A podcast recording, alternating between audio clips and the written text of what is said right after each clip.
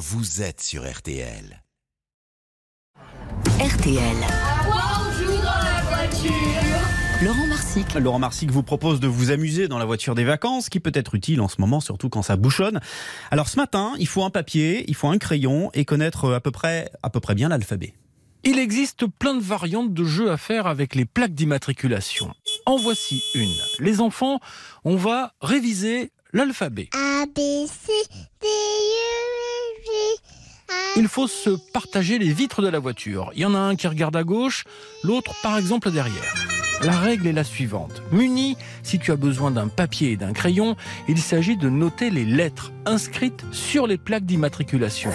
Il faut recomposer dans l'ordre l'alphabet. Attention, pas tout l'alphabet, car par exemple, les lettres I, O et U n'existent pas sur les plaques d'immatriculation en France. Tout simplement pour ne pas qu'on confonde le I avec le 1, le 0 avec le O et le U avec le V. C'est comme ça.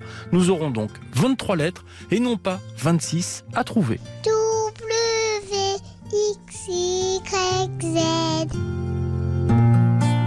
Merci Laurent Marsic, un jeu et une histoire à retrouver tout cet été dans le podcast RTL Albin Michel Jeunesse. Lis-moi une histoire.